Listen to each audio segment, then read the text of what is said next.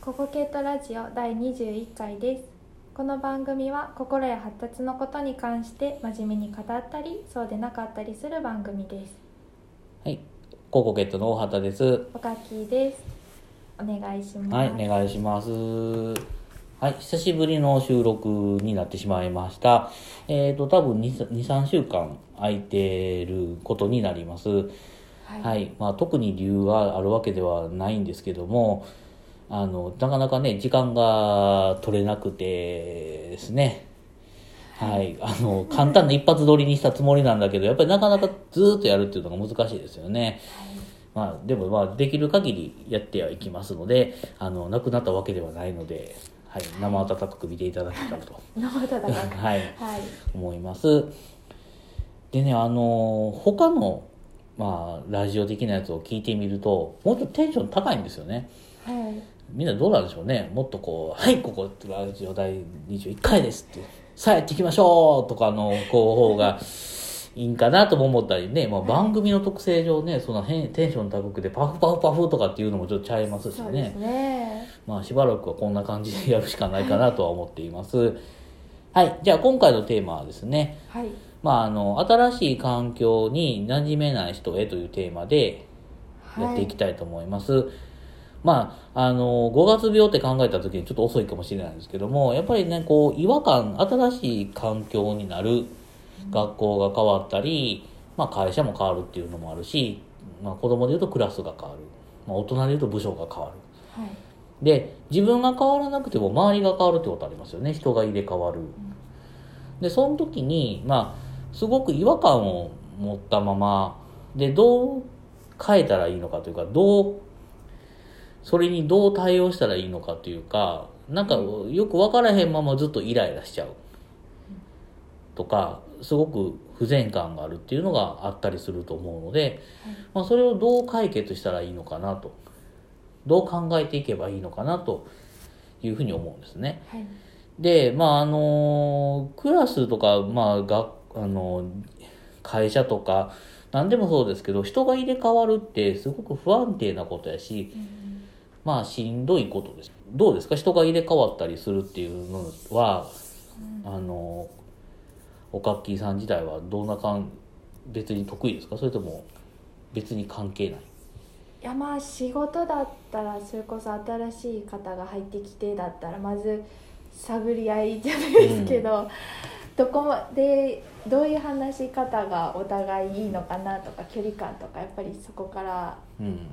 始まりますもんね、なかなかやっぱざわざわする部分も ありますよね、はいあとマウンティングの取り合いとか取ってないです取ってないですかそれはない、はいはい、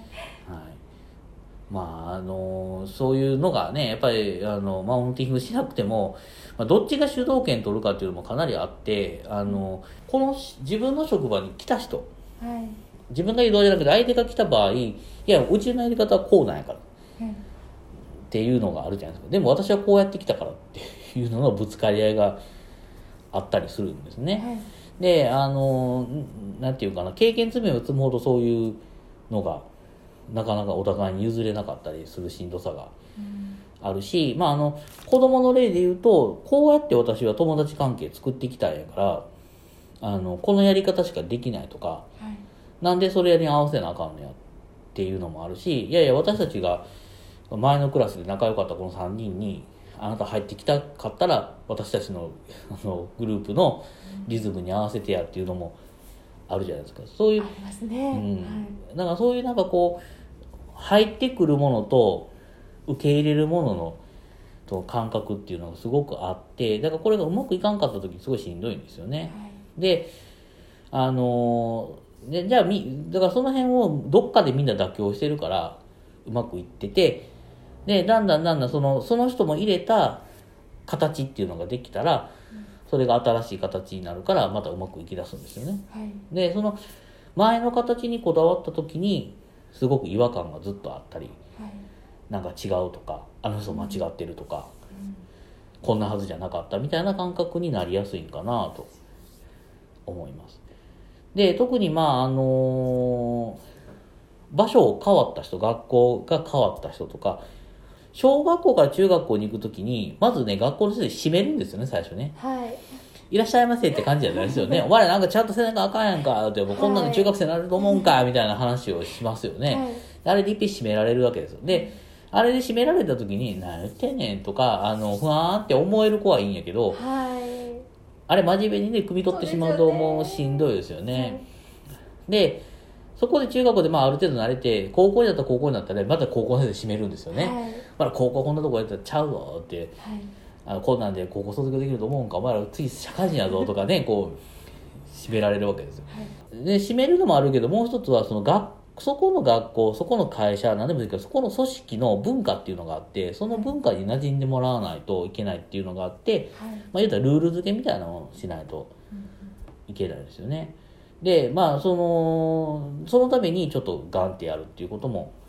あったりしますだからいきなりだから自分と違う形の枠にこうギュッてはめられるからはいそのしんどさっていうのもあるしその違和感っていうのもあるんですね、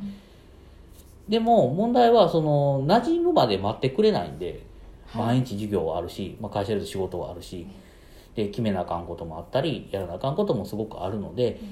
あの行けばいいって問題ではないというところが難しいんだけどでもそうやって引っかかる人っていうのはどういうふうに引っかかるかっていうと一つはやっぱり前の良さにこだわってしまうっていうかね前こうやってうまいこと言ってたんやからこうなこうすべきやっはいていうふうなことにこだわるんですね。はいでもそれはちょっと考え方を変えて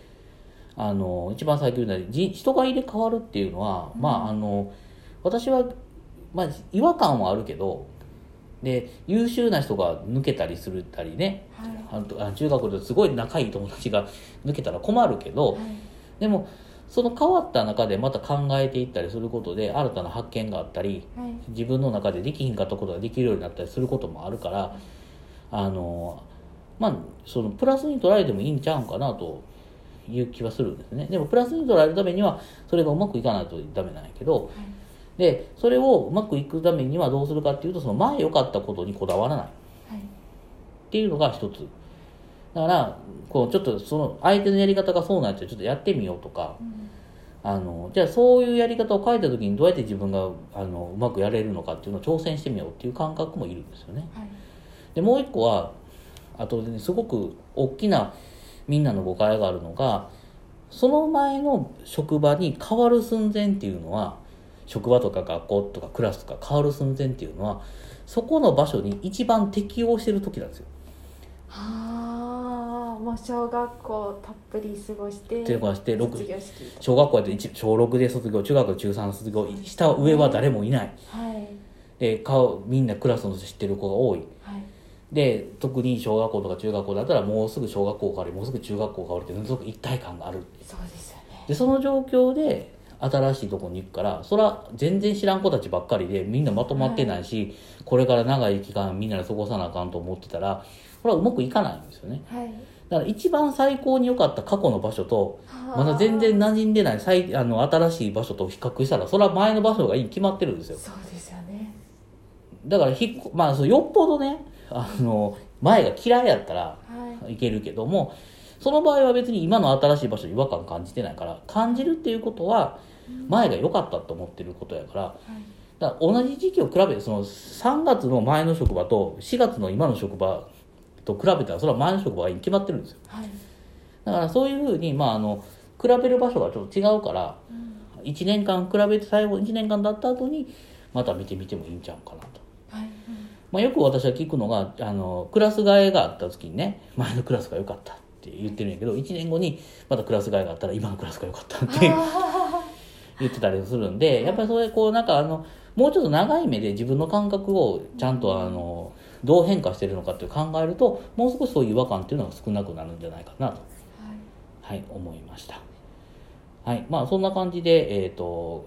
まだねちょっと今も今の感覚今の環境っていうのがなんか違うなとかなんで前よりうまいこといかへんかなと思う人はちょっと考え直してもらってちょっと考え方ちょっと変えてまた新しい関係性また新しい自分を作り直してるんやとうんそんな感覚で持ってもらったらと思います。はいはいということで今回はこれでおしまいにします。はい、ありがとうございあまりしがたとうご。ざいました